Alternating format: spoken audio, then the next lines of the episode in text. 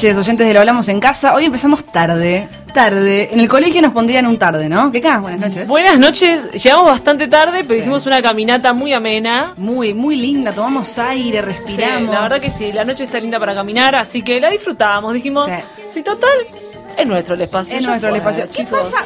Perdón, Lucas Merlos, buenas noches por hacerlo esperar, eso sí. Buenas noches, no hay problema. no hay No hay problema. problema. Eh, Hoy se trajo como una colita, se hizo como el pelo. Ah, ¿necesitas una colita? Que te la presto sí, si con Me queda el pelo así, No, pero no, bueno. No, no. Parece.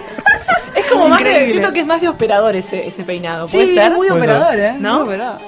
Bueno, eh, no, lo loco, una observación de la caminata hacia aquí fue que, tipo, viste, como que vas caminando. ¿Qué onda el sacarte el barbijo un ratito porque no tenés gente cerca, como si estuvieras, tipo, caminando actividad física, y cuando pasa alguien te mira mal, viste, si no lo tenés Sí. puesto. Entonces te lo tenés que poner. Nos Nosotros vi- pasaba eso recién. Vimos muchas personas sin barbijo. Uno nos se frenó con el carrito y la bebé como diciendo, pasen ustedes, eh, romper reglas. Y tenía yo barbijo. sigo, y tenía barbijo. Sí, claro. sí, sí, tenía Sí, sí. barbijo.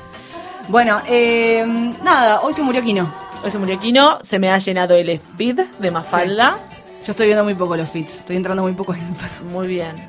Yo el otro día vi igual mi promedio 40 minutos, no está tan mal. No, re bien. Re bien. sí, ya una hora no está, no está tan mal para gente que pasa tipo promedio de cuatro horas por día. Sí, no, no, no. Eh, sí, yo vi muchas, obviamente en Twitter, en todas las redes sociales. Vi notas también. Aproveché para leer un poco, porque la verdad es que no sabía tanto de él. Si obviamente todos tenemos en mente a Mafalda, me acuerdo de mi madre poniendo Yo- yo- chistes de Mafalda. Una cosa que no sabía de Kino es que él se sentía español. Se consideraba, decía, Ah, no. a mí me gusta mucho la música mendocina, creo que él es de La Rioja. No, es de La- Mendoza. ah, bueno, Mendocina. la música, sí, pero hablaba de algo de cultura riojana, bueno, no importa. Y mendocino que yo, pero él dice, yo me siento español. Como re loco, ¿no? Igual lo amamos, o sea, la, la cultura y la sociedad lo, am- lo ama Sí. a Kino, pero él dice que se sentía español. Mirá. Él tiene toda una cuestión de cómo consigue la nacionalidad española y Ah, que ama el flamenco, como que tiene una devoción por el flamenco, Sí. nada, cosas que te enterás cuando nada, en la necrológica, ¿viste? Del tipo. Claro. Yo, yo aproveché para hacerme el mapa porque tenía una mezcla de Caloi, Tute, Sí. quién es hijo de quién. Tenía una mezcla ahí en serio, no sé si a otra gente le pasó. Yo también la tengo, así que contámela si la sabes. Eh, No la no, no, no, Tute, eh, Salió Tute es hijo de Caloi, ok, Sí. y después Kino es Kino, qué sé yo, Kino. o sea, Kino. Yo vi muchos chistes que me hicieron Después de reír. Nick, vimos un montón de dije, pero pará, Nick, Me hizo reír mucho, tipo, Kino falleció, Nick se retira tipo del, del ámbito del dibujo, como ya tiene de quién copiarse. claro. Brillante. Eh, nada, así que nada, es, es muy doloroso para mucha gente. Yo, tipo, lo siento también con algo de como dolor y nostalgia, porque Kino siento que lo vi en todas partes desde muy Sí, chica. sí. También me regalaron, como vos, muchos libros, muchas cosas de Mafalda. Sí. Y Mafalda también es, no sé, mundialmente la conocen. Muchos diarios titularon hoy, o sea, Ah. en tapa, con la muerte de Kino. O sea, Sí. era muy querido. Sí, también yo cuando hoy empecé a mirar un par de historietas que la gente subía y, recordaba, muchas cosas muy actuales, ¿no? Había hasta Sí. cuestiones del feminismo, de la mujer, bueno, Mafalda, un personaje, pero digo, es- no sé, a mí, a mí me sirvió creo un poco más para repasar quién era y to- todo Sí. lo que había hecho, así que bueno. Como ah, siempre con todas las personas que fallecen. Sí. Haces un, ¿viste? un Total. revival. Total. Bueno, así que se fue Kino, un brindis por Kino haremos esta noche. Ajá. Eh, otra cosa de la que quiero hablar yo, que esto no lo sabes vos, es de qué pasa, porque mí me intriga, posta, quiero que cuentes al aire. ¿Qué pasa cuando dejas la primera casa en la que viviste sola? Ay, poneme ya Sorry. silencio esos mails. ¿Qué pasa con eso? Cuando dejas la primera, casa en la que o sea, viviste te- sola. Te mudaste a, ta- a un determinada Sí. edad a vivir en una casa donde antes vivías con tus viejos, ahora viviste sola en una casa por dos años. ¿Tres Por años? dos años, sí. Hoy entregué el- mi primer departamento A, a la gente capaz que no le importa, Justo pero yo se lo voy a contar igual. Justo hoy, sí. No, eh, bien. No, no sé, como fui a un lugar que me parece que es mejor, creo. Eh, Es mejor. Es mejor. Yo lo. Eh, ay, qué chiquitito que era zurdo. Hoy le di la- las llaves a la dueña, la dueña agrade- re agradecida, me dijo, la verdad, gracias por todo, cómo me cuidaste el departamento. Y yo le digo, yo este departamento lo quiero mucho. Y me dice, sí, yo ¿Lo también. dejaste lindo? Sí. No, o sea, barrí, no lo pinté, que yo pensé que tenía que pintarlo sí o sí, bueno, no. Lo barrí, limpié un poquito, eh, le dije, che, mira, el horno lo tenés que arreglar. La ducha acá pierde, como que le fui tirando cosas que me parecía que necesitaba que arregle, porque si no también se le viene abajo el departamento. Así que nada, la verdad es que lo viví con mucha menos nostalgia que la que creía. Y, y, bueno, cuando quieras te venís a tomar una birrita a mí. Pero se, agrade- digamos, se le agradece, ¿no? Ese primer lugar que te albergó. le agradece, Aunque a muchas, eh, muchas cosas no nos gustaban, tal vez, de ese lugar. A vos, del tuyo, a mí, del mío. Es como. Se le agradece. Se le agradece, me viste crecer. Me viste me, crecer. viste, me viste evolucionar. Me viste evolucionar. Me viste No tomar cosas no- raras. Y no tanto. No, no, sí, sí, sí. Lo queremos mucho, ese evento. Me viste evolucionar y- e involucionar. Evolucionar. ¿Por qué no? Porque todos Pero los días por supuesto, vamos hacemos y- las dos cosas. Vamos y venimos. Vamos y venimos. Bueno, y la última cosa de la que quiero hablar en esta apertura hermosa, ahora vamos a decir de qué vamos a hablar hoy. Eh, Te es de- ojo, Anita, ¿viste? Ahora. Sí, sí, Anita yo- le digo, che, Ani, ¿qué? Mañana debatamos. Debatamos. Mañana, ¿qué hacemos? Debatimos. Cuando no hay producciones, debatamos. Debatamos. Total, si somos dos grandes creadores de contenido, Doc, ya, déjame joder. Ya, ya estamos de, vuelta. Estamos ya cancheras. somos consagradas, le enseñamos a la gente cómo hacer radio. Che, un beso a Julián.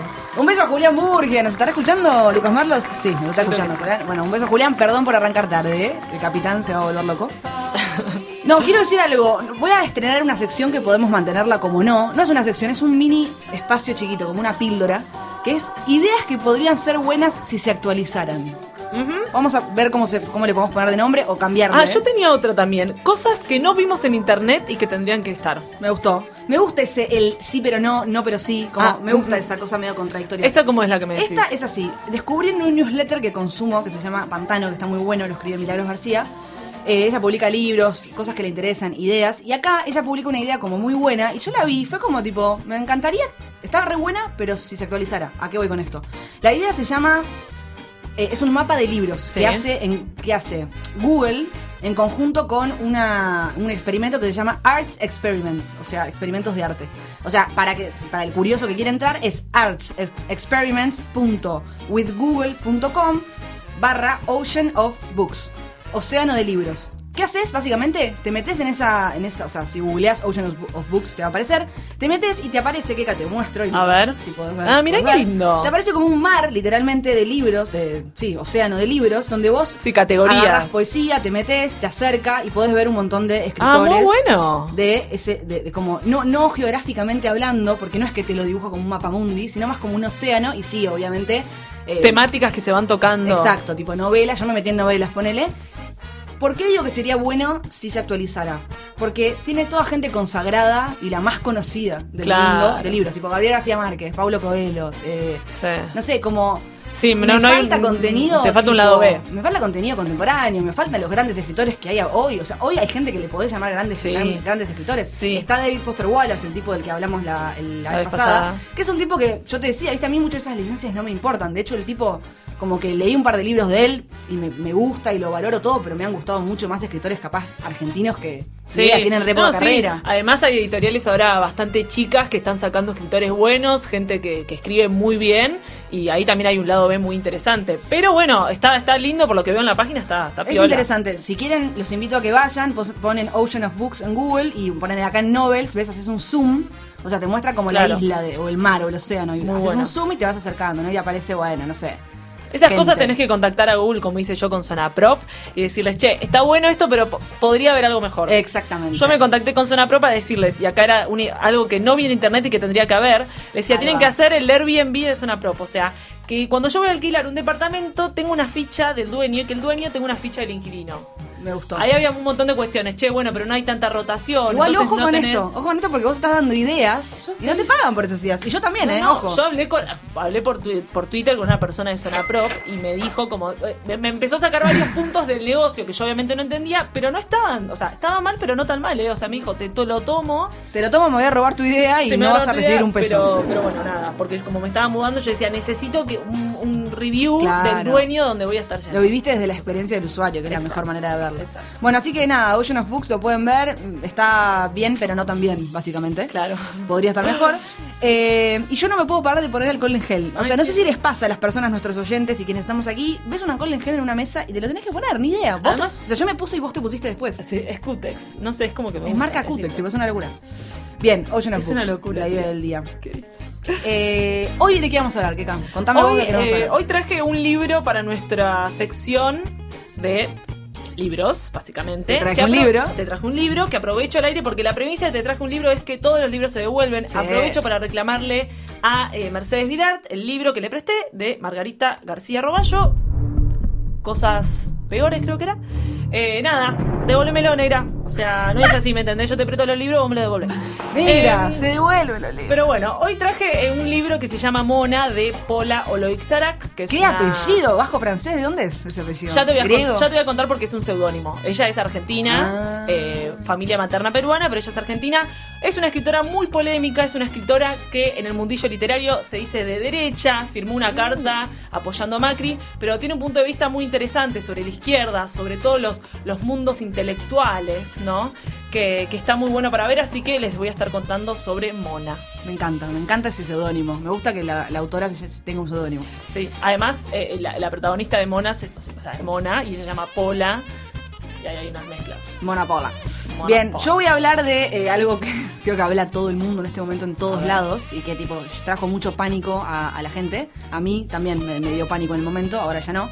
Pero eh, de la. mm, Es como una serie, una- un mini documental, docu, sí. un, un micro docu que se llama The Social Dilemma, el dilema social, que salió en Netflix hace muy poquito y ya lo vio casi todo el mundo y todo el mundo está hablando, está en boca de todos. Ajá. Yo lo que traje fue unos puntitos que me parecen interesantes para debatir, porque yo, a mí me pasa, creo que a vos te debe haber pasado algo parecido, Sí. que lo viste, eh, que es como que esas cosas las veo, pero viste cuando no terminás de comprártelo y, y también eh, al mismo tiempo yo lo estoy viendo en la plataforma que también te da los consumos que vos consumís y que te hacen ver una Y realidad. si eso se van a arrepentir de la millonada que levantaron, están ahí pidiendo perdón por el monstruo que crearon. Anda. Todo lo de- todos los mensajes están dichos de una manera y con un objetivo. Entonces digo, está bien que se auto, que muestren una especie de autocrítica, pero hay cositas ahí Está para bien, pero no bien. Está bien, pero no se- Todo, lo que traemos hoy está bien, pero no tan bien. Hoy es ese día. Así que vamos a hablar de Social Dilema de nuestra manera, lo hablamos en Casense.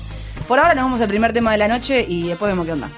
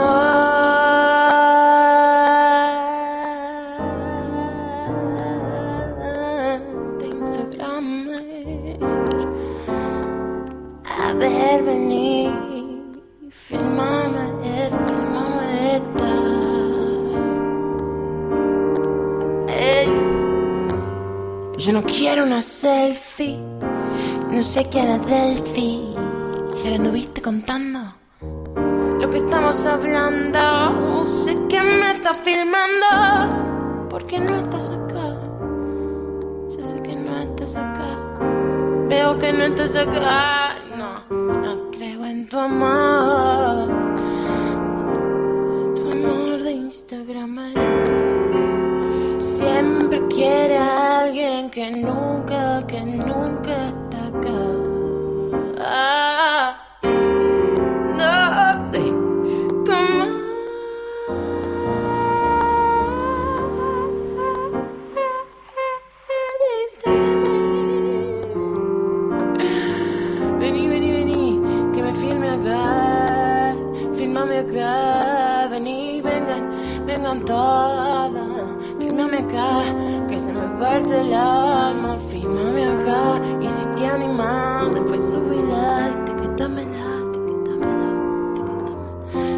etiquetámela, etiquetámela, etiquetame esta, etiquetámela.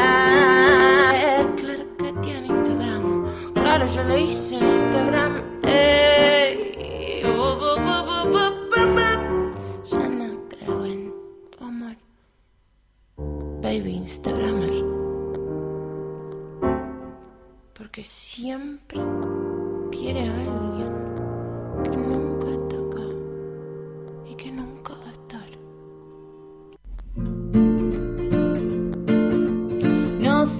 lo que vi en internet. No sé lo que haría sin internet. Me paso toda la vida en internet. Gracias Georgina Barbarosa. por internet.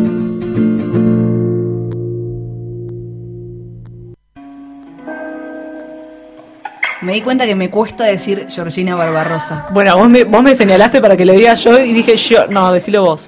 Es que aparte es como un trabalengua, ¿viste? Como Manuel Belgrano. Manuel Belgrano. Me cuesta. Son cosas que la lengua, No. ¿viste? De hecho, yo lo- en el libro que traje después, porque ahora no vamos a hablar de eso, pero me señalé un párrafo para leer y hay una, hay una parte muy difícil de leer y la practiqué, pero me, me voy a trabar, ya se lo digo. Trabate, está todo bien. Che, bueno, vamos a hablar. O sea, primero quiero mencionar, recién escuchamos Amor de Instagramer de Anne Spill, que lo quiero mencionar porque es una artista que nos gusta mucho, es una de las cantantes y coristas de Nafta, es una banda que nos gusta mucho acá, lo hablamos en casa. Y ella se fue, viste, por un mundo más solista y está haciendo música muy linda. Y este tema está muy bueno, habla, dice, no creo en tu amor de Instagramer. Y vamos a hablar un poco de esto, ¿no? De cómo tenemos una vida en la que vemos la realidad a través de las redes. Y ella en esta canción en medio que no sé, poéticamente critica un poco esto, ¿viste? De como, bueno, no te sé si te creo por Instagram, veamos, veamos si te creo por otro lado. Bueno, el dilema social. A No voy ver. No voy a decirle de social dilema. El dilema social. ¿Qué nos pasó con este documental de Netflix? Ya el título del docu, ¿no? El dilema social. Yo me pregunto cuándo, cuándo eh, nos vimos envueltos en este dilema social. ¿Cuándo la virtualidad nos ha empapado, devorado? A ver, o sea, primero voy a mencionar porque Nobleza Obliga lo dirige Jeff Orlowski. Yo no lo, cono- no lo conozco, no lo conocía. Pero a mí me despertó como diferentes puntos. Primero quiero contar lo que me pasó cuando lo vi, que es que me puse un poco nerviosa. Yo tengo algunos patrones medio ansiógenos. Ansiosos, todos. Todos, pero bueno, Gran yo- culpa son ellas. Sí, exacto. Y la realidad es que el mensaje para mí está un poquito mal dado. ¿Por qué digo esto? Porque es como que lo- el objetivo pareciera que es como paniquearte. O sea, capaz sin que sin querer, pero inconscientemente te paniquean un toque. O sea, te están Ah, diciendo, sí. tipo, hay gente que lo puede ver y decir, tipo, esto es el apocalipsis, guacho, nos, vamos, nos van a dominar las máquinas y, tipo, ya no hay realidad, ya nadie sabe cuál es la realidad, ya nadie sabe cuál es la verdad, no hay vida. O sea, el mensaje del final es optimista, entre comillas, pero te está diciendo, si no salís de acá, tipo, estás condenado. ¿Cuáles son los bordes de la cosa? Exacto. Y- no sé qué te pasó a vos cuando lo viste. ¿Qué, No, qué no. te generó? A ver, a mí me pasa que también es, es un poco irónico consumirlo también a través de Netflix, que bueno, ahí también estás tirando toda tu data, bla, bla, bla. Mucha gente compartiendo este documental en redes sociales y también Sí. como ironizando sobre, jaja, qué, qué loco estar compartiendo esto acá. A mí lo que me eso es pasa lo que más me pega, eso es lo que más me pegó, ¿eh? A mí lo que me pasa es que es que yo te dije, ahora que tengo esta semana de vacaciones, digo, voy a probar, no sin redes, sino sin WhatsApp, ¿no? Como eh, excluirte de todo eso. Y también me doy cuenta que no se puede. Es como que es una, una manera de habitar el mundo. Las redes son una manera de estar en el mundo. Y la verdad es que eso es lo que más me angustia, que no se puede salir. Porque todo un poco circula por ahí. Digo, bueno, WhatsApp es justo un caso extremo. No, no podés no estar ahí porque básicamente Sí. estás desconectado del mundo. Podrías mandarte SMS, no estaría mal. Sí. Y no tenés urgencia del chat que te llegue tener que responder y, y etcétera. Pero bueno, me, me, me- me pasó un poco eso, como decir, bueno, muy lindo el documental, pero igual no podemos salir de esta. No le creí a ninguno de los... O sea, no es que no le creí, pero cada tipo que habló se hizo millonario con las plataformas que crearon. Permitime dudar de que estás arrepentido, amigo. O sea, Sí. en el fondo se veían unos caserones que, mira, si no fuera por Facebook no tendrías esta casa, amigo. Así que- Total, total. Aparte, viste, te, te dicen, ¿qué va a venir después de esto? Tipo, guerra civil. Como, pará, guacho, tipo, obvio, o sea, sí es posible, digo, nadie dice que no, pero es como, lo creaste. Entonces es como muy border. Y como decís vos, lo estamos consumiendo a través de una de las plataformas que generan adicción y que generan que vos quieras estar ahí todo el tiempo y que generan ansiedad. Netflix, ¿a quién no le agarra ansiedad? De que no podés ver un montón de. Cada vez hay más contenido, no, lo podés ver, no y, lo podés y además, tipo, como cuentan en, el documental, que todas las plataformas están desde la experiencia del usuario, creadas para que justamente uno tenga esa necesidad de todo el tiempo estar viendo, abriendo, viendo los corazones, viendo esto, reacciones. Eh, entonces, obviamente es muy adictivo y también a mí lo que me preocupa es cómo nuestra subjetividad está cada vez más eh, interpelada por las redes sí, y, sí, sí. y crea cosas, más allá de la ansiedad, digo, temas de autoestima, tema de todo el tiempo estar buscando aprobación ahí, Bueno. sea en las redes como en todas las aplicaciones de conocer gente, lo que sea, están, todo el tiempo te tienen que estar aprobando. Se habla y eso mucho. es nocivo. ¿Viste el, el personaje de una. no es, es medio spoiler, pero bueno, tipo el personaje de la Ah, nenita chiquita sí. que tiene tipo, no sé, 14 años, que nació ya con las redes. O sea, Sí. es verdad, o sea, hay que. Realmente yo me siento un poco privilegiada de que no nací y me crié en mi primera crianza con eso. Porque hay chicos que realmente se criaron con eso. Sí. Y ven el mundo muy desde ese lugar. Nosotros lo vemos desde ese lugar, pero no lo vivimos desde tan temprano. No. Eso. No, No, no, no. Es como que no. Tuvimos otra experiencia, pudimos participar de otra cosa. Hemos sido la última generación que estuvo entre Sí. lo, an- lo analógico y lo digital. Es tremendo. Igual Una buena para la gente que nació en los 90. Total. Bueno, voy a empezar a tirar como las puntitas Dale, así más express. Una de las cosas que se me aparecen es el tema de la libertad, ¿no? Vos recién decías, tipo, te sentís atado, te sentís como prisionero, te sentís que no puedo mm, como despojarme de WhatsApp. Pero también yo lo que veo es una contradicción medio loca con la libertad, porque yo soy muy defensora de que siento que sí tenemos libertad de elegir y de dónde poner nuestra atención y de qué hacer. Que acá, No al hay contraria, libertad. para ella no hay libertad. Para mí sí, y el problema está en que le echamos la culpa a la fuerza que tienen estas redes de como aprisionarnos y hacernos sentir que no la tenemos. Entonces, para dar vuelta un poco nuestra, nuestro contraste, que está bien que exista, digo, ok, ponele que hay una libertad rara y que es angustiante. Es o sea, que a veces la libertad es angustiante, porque para mí sí hay una libertad de qué consumo, qué no consumo, pero el tema es que me angustia porque me quedo afuera de cosas, me angustia porque no, participo de cosas. Primero, no hay sea, una libertad porque vos todo lo que vas consumiendo se te va como estandarizando cada vez. La plataforma te devuelve lo que vos. Está bien, pero ¿qué pasa si yo no participo de esas plataformas? Yo tengo libertad de no participar de esas plataformas, si quiero. no, pero porque si la libertad, o sea, si vos no participás, quedás afuera del mundo, ¿dónde está la libertad? Bueno, ahí, Digo- pero ahí es donde digo que es angustiante. O sea, Claro. sería una libertad que elegir ejercerla es angustiante.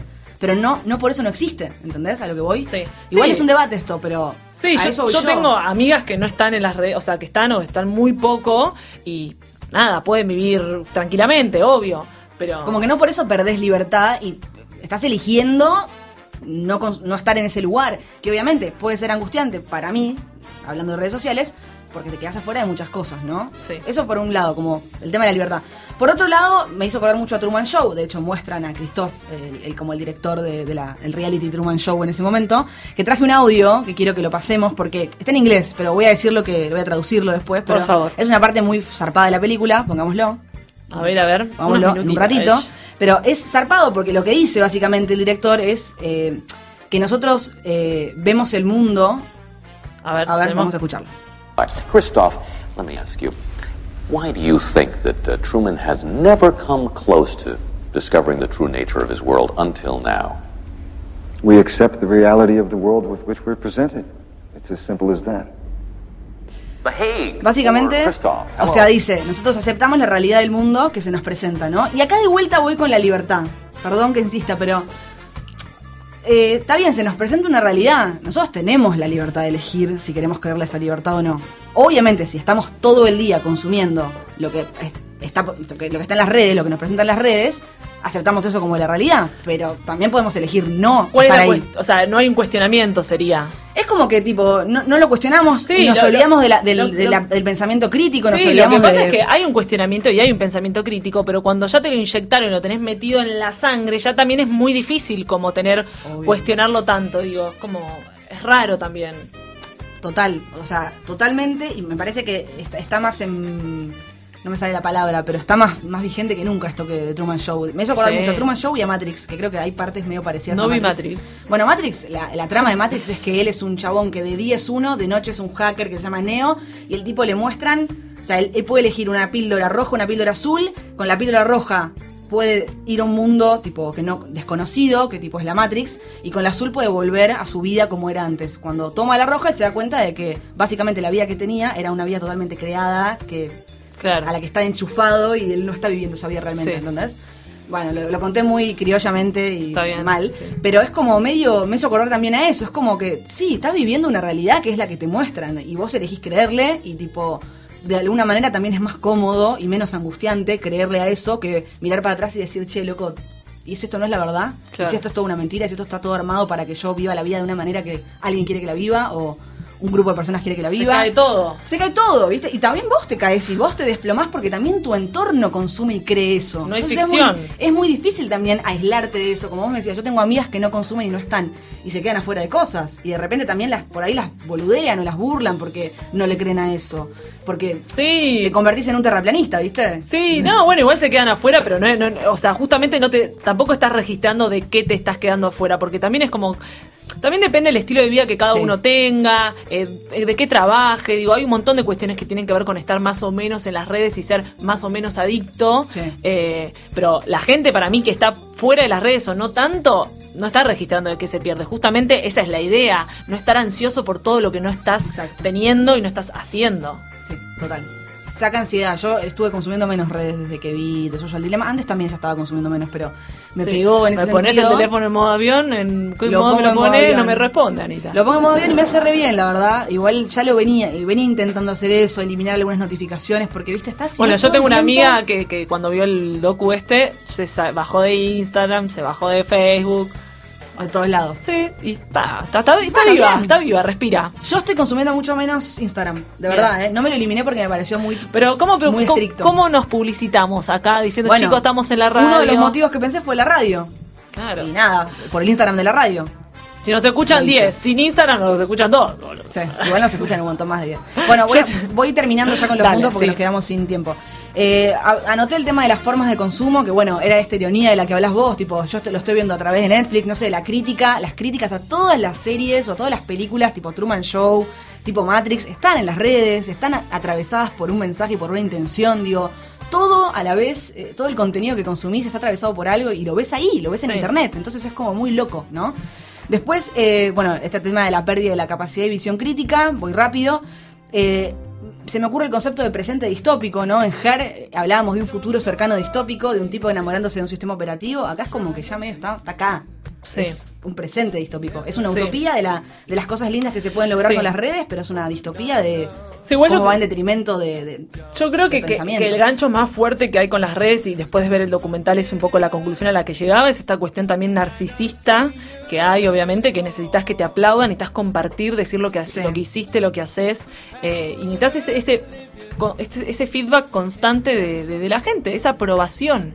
Digo, que antes quizás estaba en otros lugares, como en la familia, en ciertos círculos de amigos, en el colegio, y ahora está ahí, digo, las redes te aprueban, Sí. la gente que está ahí te dice pulgar arriba, literal, o pulgar abajo. Sí, eh, el concepto, va, el concepto no, la sensación de seguridad también empieza a aparecer ahí. O sea, hay una ilusión colectiva, si querés, de que, de que te sentís acompañado, te sentís validado, te sentís aceptado Sí. y que también eh, todo va a estar bien porque ese mundo está bien y porque Sí. ahí sos likeado y porque ahí sos No, aprobado. Y además, todo esto envuelto en cuáles son los estándares de decir está bien, está. Digo, Obvio, bueno, obvio, obvio. Pero sí. Ni- utopía y distopía, o sea, podemos cerrar con esa conclusión. O sea, es verdad que hay muchas cosas que son re positivas, pero es verdad que hay muchas cosas que son re negativas y mal, us- y mal usadas. Yo creo que son llevar- más, más las negativas, pero bueno. Sí, coincido. Por eso es que estoy usando mucho menos Instagram. Pero bueno, Bien. vamos a ver en qué quedamos con esto. Así que nada, amor de Instagramer es lo el tema que escuchamos. Lo vimos en internet. Lo vimos en internet, lo vimos en Netflix y en un rato hablamos de libros, que es algo más analógico y más lindo para consumir. Vamos con eso.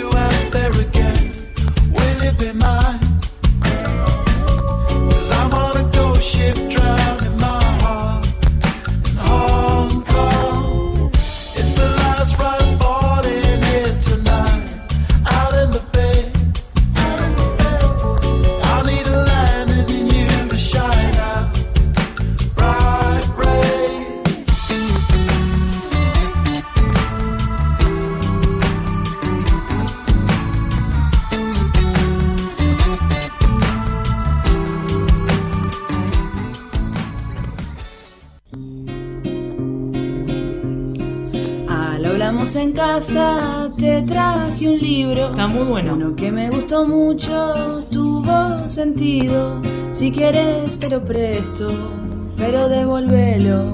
Ahora te voy a leer una partecita. Al hablamos en casa, te traje un libro, podés llevártelo, Va bien el pero libro. devolvelo. Por favor que vuelva, ¿eh? Ahora vuelve, vuelve ese libro, vuelve. No, no, chicos, no puedo escuchar este separador y no reírme. o sea, Pero quiero contar al aire que cuando suena el separador con Lucas Merlos y con Keka, lo cantamos encima, porque fíjate que nos hace reír, nos parece ridículo, pero a la vez nos hace felices. Es pegadizo, es pegadizo. Es pegadillo. Vamos a hablar de libros. Vamos a hablar del libro, me gusta que quedó esta cortina del libro Pequeña Flor de Iosiabilio. Muy bien. Petit Fleur. Porque ahora hablo francés. Bueno, traje el libro, como les decía, que se llama Mona, de la escritora Paula Oloixarac. Es un libro que está a 700 pesos aproximado. Lo editó eh, Random House, si no me equivoco. Hasta ahora te voy ganando en los precios de libros. Yo traje uno más barato que vos. Vos venís trayendo promedio 700, 720. Tan caros los libros, mi amor. Sos, sos tier 1. Eh, tier 1. Eh, es un libro del 2019, es bastante reciente. Vos me decías este nombre, Polo Loixara, que te parecía como raro. Eh, ella se llama en realidad Paola Caracciolo. Ajá. Y lo que hizo fue. Eh, a- Oloixarac al revés si- significa Caracciolo. ¿En serio? Sí. Eh, entonces e- es el juego que ella Ah, hizo. Caracciolo, claro, Caracciolo. Es el juego que ella hizo, este seudónimo. Como les decía antes, es una escritora un poco polémica en el mundillo literario por ser de derecha. Eh, pero, bueno. se, ¿se autoproclama de derecha o juega con eso? En las entrevistas ella como que le- cuando le preguntan eso ella le da gracia y nunca termina de decir de qué lado está de alguna manera. Sí en, los li- en este libro particularmente en Mona hace como una cierta crítica a la izquierda intelectual. Bien. Eh, que, que es bastante quizás disruptivo para el mundillo de la literario y de la cultura que está obviamente dominado por la izquierda. Sí. Este, ella tiene tres novelas eh, y en todas las novelas como que va agarrando pequeñas comunidades. Hay un libro eh, que se llama Constelaciones Oscuras que indaga un poco, los personajes tienen que son hackers. Entonces es todo, la- todo el mundillo hackers. Después tiene otro libro que se llama Teorías Salvajes, que es un libro del 2008 y es todo el mundillo de la facultad de de la UBA. De la Facultad de Letras, todo el mundillo humanidades y universidad, Sí. también un poco Que también es un mundillo que existe. Exacto, Muy sí, evidente y, y en también son lugares donde ella estuvo, no sé si hacker, pero digo, en letras y en el mundillo literario, ella está, digo, Sí, entonces también hay una mirada como crítica a esos adentro. lugares desde adentro. Como les decía, también ella es argentina, pero tiene la familia materna peruana y hay muchas coincidencias entre entre Pola, la escritora, y Mona, que es la protagonista de est- esta novela. Eh, Mona es una escritora que está nominada a un festival, está nominada a un premio en Suecia, entonces se va a un festival allá eh, en Suecia. Eh, es una escritora peruana, ¿no? Entonces también hay una cosa que ella con, con- con los compañeros, que son dos, 12 escritores más que también están nominados, ella a veces se ríe con algunos, que hay por ejemplo uno que se llama Marcos, que es colombiano, eh, que se ríen un poco como, bueno, este festival, dicen, está cumpliendo con este cupo de minorías, ¿no? Mujer, latinoamericana, ¿no? Ella en una entrevista, cuando, cuando revisa esta parte de la novela, ella dice, bueno, es la meritocracia de la víctima, ¿no? Como, bueno, si sos negra, pobre, esto, lo otro, es como que vas mereciendo más, este, como que tiene estas, estas cosas irónicas que son medio chocantes, ¿no? Eh, y bueno, la historia un poco tiene que ver con, con, con esta escritora que se va a, a Suiza o Suecia, chicos. Bueno, se va Tremendo, es como izquierda y derecha. es como izquierda y derecha. Se va a Suiza eh, a, a recibir un, un supuesto premio que no sabe si va a ganar o no.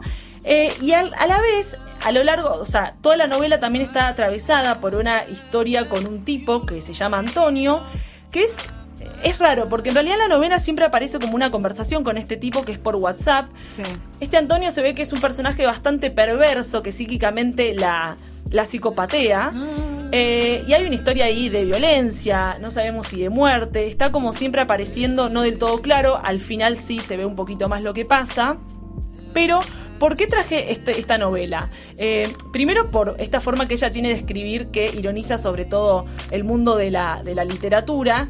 Eh, y Mona también tiene una personalidad que a mí me gusta mucho porque ella, el libro, eh, Pola, la, la- la escritora, empezó escribiéndolo en inglés, ¿no? Porque ella vivió en California. Entonces em- lo empezó escribiendo en inglés y después se dio cuenta que le faltaba como cierta, ella dice cierta lujuria del castellano que le permitía hacer de Mona Mona, ¿no? Ese personaje que es una escritora reventada, que por lo general vemos este tipo de, de- de personajes en los hombres, ¿viste? Como el escritor bohemio, reventado, de excesos, y a ella le gustaba traer todas estas cualidades a una, una escritora mujer. mujer. Sí. Eh, entonces un poco se ve eh, que, que Mona siempre es como una mujer, ella dice que está como al borde de la disolución, como que está muy angustiada, creemos que es por esta historia con este hombre, está muy angustiada, entonces siempre termina derrapando o en la droga, o en el sexo, o Exceso, sí, sí, sí. sí, sí. Valium a pleno. Entonces un poco el festival tiene que ver con todas estas conversaciones que se generan con los escritores cocteleros, con los que ella Mm. ironiza, pero también... Pregunta, te Sí. interrumpo. ¿Están, eh, ¿Pasa mucho tiempo con hombres? Yes.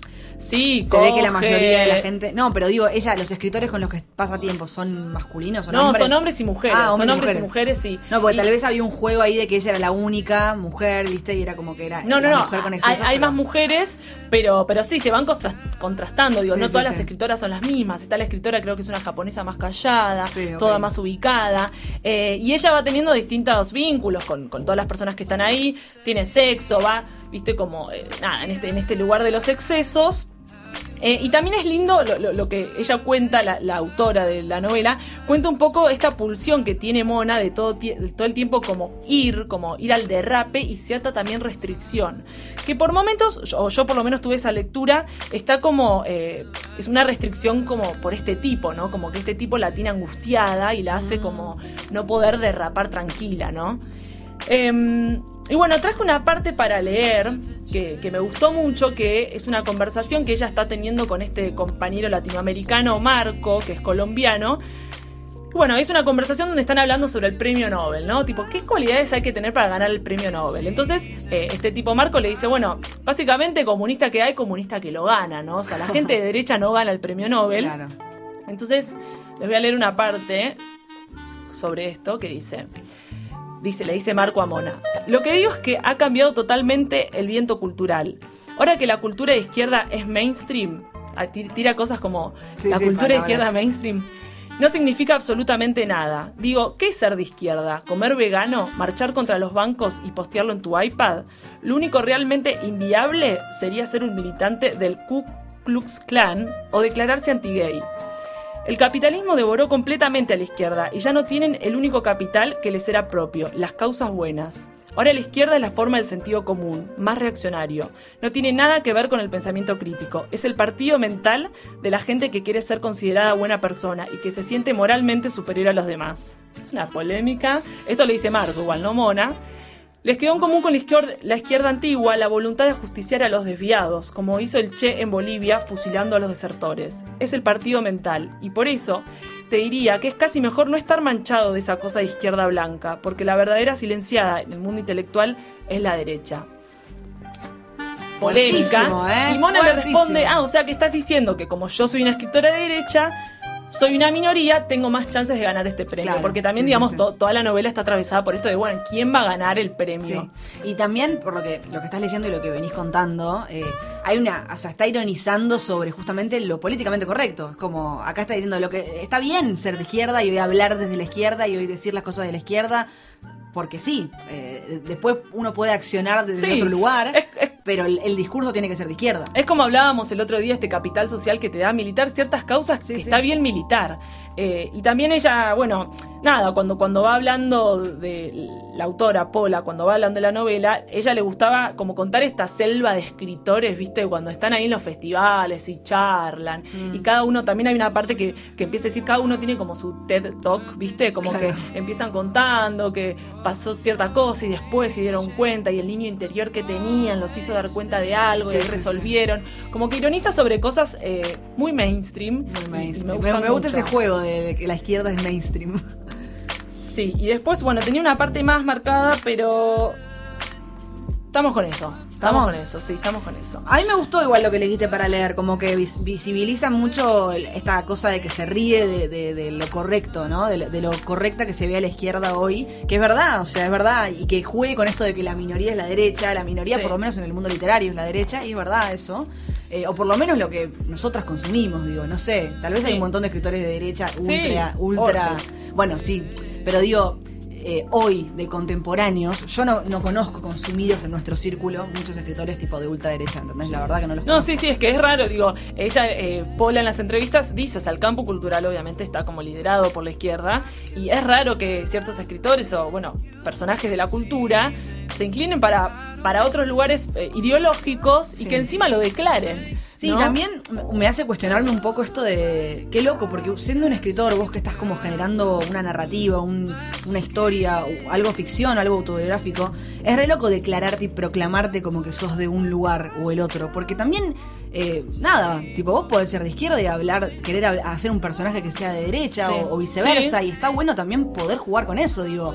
Sí. Como. Bueno, hay mucho también en, algunas entrevistas que yo veía de ella. Digo, perdón, Sí, sorry, cierro la idea porque si no se me, va, se me va a olvidar. Eh, Me acuerdo que hace un tiempo había una columna que hicimos para un programa de radio que hablábamos de esto, de creo que era una, una novela que habías traído vos, que era una persona, una autora que se ponía en el lugar de un, pedóf- de un pedófilo. Ah, sí, de Y- Ariana Harwitz. Eso, Ariana. Y digo, me, me lleva a ese lugar, ¿no? De como qué, qué, qué importante a veces es tener que ponerse en el lugar Sí. que, que rechazás y que, que, que detestás para que sea rico tu texto. Como que Sí. digo, eh, acá bueno, hay una ironía. Tu texto. Tu texto. Hay una ironía, pero digo, Sí. como que es re importante eso. No, no, sí, sí, el, el libro que vos mencionás, Degenerado, además está muy bien hecho. Qué memoria, Anita. ¿eh? Sí, sí, no, no, pero está bien, digo, es verdad y además ella, Pola, cuando, cuando da las entrevistas, le preguntan, che, Mona tiene mucho tuyo, digo, es peruana, toda tu familia materna es peruana, Sí. y ella dice, sí, sí, es verdad, hay algo de ese personaje. También por las entrevistas que he visto de escritores en general, son muy reticentes a hablar cuánto hay de autobiográfico o, sí, o auto se quieren hacer en- los misteriosos, ¿no? Sí. También. Sí, sí, hay sí. un jueguito ahí también. No, de hecho, cuando vos nombrás este Ariana Harwitz con degenerado, también la tildaban de, che, ¿qué onda, loca? Estás defendiendo a un, a un Sí, pedófilo. Y bueno, también ese es el juego, ¿no? Del escritor, como ir a poner ahí, ser un poco disruptivo y, y generarte algo cuando estás leyendo. Así que a mí este libro me gustó mucho. Es de Random House, igual que el que traje yo de Foster Wallace. Estamos Sí. trayendo, estamos haciéndole publicidad a Random House últimamente. Sí, bueno, editorial grande si las hay. Sí, sí, bueno, obvio. Este, así que lo recomiendo. Yo siento que genera cosas. Me acuerdo que una vez subí una historia, porque redes, de este mismo párrafo que leí, y mucha gente de izquierda, o que yo entiendo que es de izquierda, me respondía como, che, ¿qué es esto? ¿Qué es este libro? Mm, pero como diciendo, ¿estás de acuerdo con lo que está, con lo que Y dice el libro? Para mí eh, dice cosas, digo, esto de la izquierda mainstream a mí me parece un gran concepto, siento Para mí, que lo veo. Evidencia algo que, que, que molesta leer, si, si sos muy militante de, de una izquierda hoy, pero nada, hay que también saber esas cosas, que, Sí. es, que es un discurso políticamente correcto y hay que aceptarlo.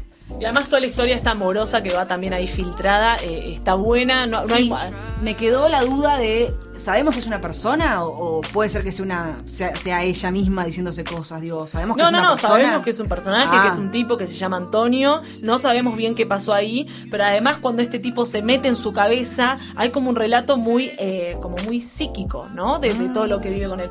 Bastante Fuerte. perturbador.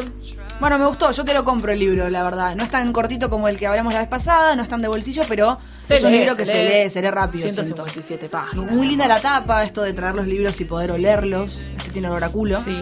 Eh, No, es nada. una mujer en la selva, porque bueno, Mona también está en esa cosa En esa. entre estar en la selva y, y no. Sí. El animal que hay en uno. Siento que el uso de la X es re peruano, no sé por qué. Sarak.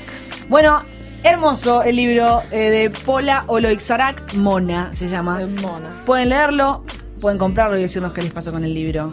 Por ahora creo que terminamos, porque si no nos van a, nos van a echar.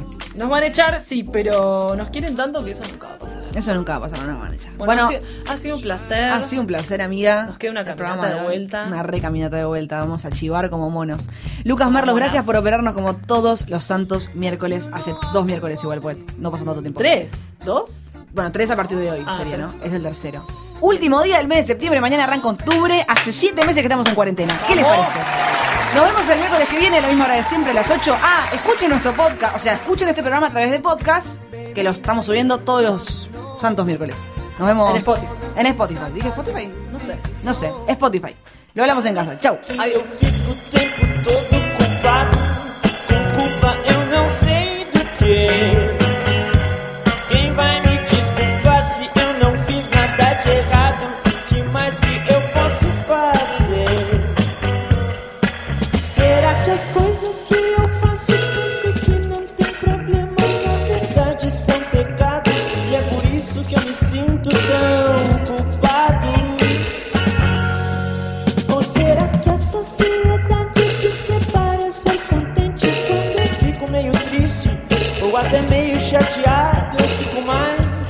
Acho que eu sou